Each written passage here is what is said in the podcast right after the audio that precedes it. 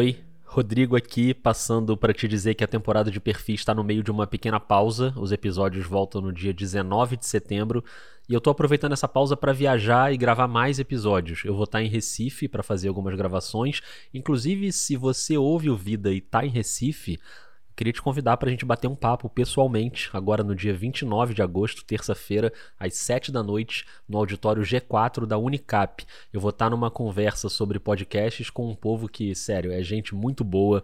O Caio Santos, da Griot, a Janaína Oliveira, do Negras Linhas e desenhista de som do História Preta, o Léo Aquino, do GE e do podcast Rivaldo Confidencial, e a Mica Santana, do Canabicamente, e uma das ganhadoras do Spotify Sound Up desse ano. É de graça, é aberto ao público, então aparece lá para a gente trocar uma ideia. O outro motivo dessa pausa no Vida é que eu tô correndo aqui na reta final da quarta temporada do outro podcast que eu faço, o Rio Memórias.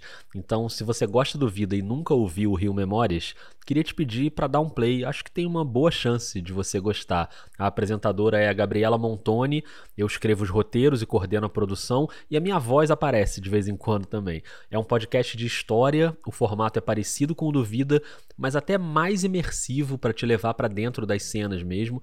E o episódio mais recente, acho que eu posso dizer isso, não é exagero, é um episódio histórico, porque a gente ouve as vozes de três gênios que nasceram no século XIX e ajudaram a moldar a música brasileira: Pixinguinha, Donga e João da Baiana. O episódio costura os depoimentos que eles gravaram no Museu da Imagem e do Som nos anos 60, um registro raro das vozes desses caras.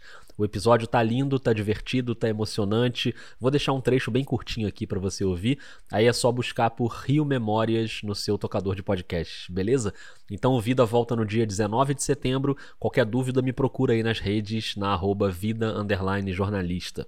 Um beijo, um abraço e até daqui a pouco. Hoje você vai ouvir o som original gravado pelos microfones que estavam posicionados numa sala dentro daquele prédio no dia 24 de agosto de 1966.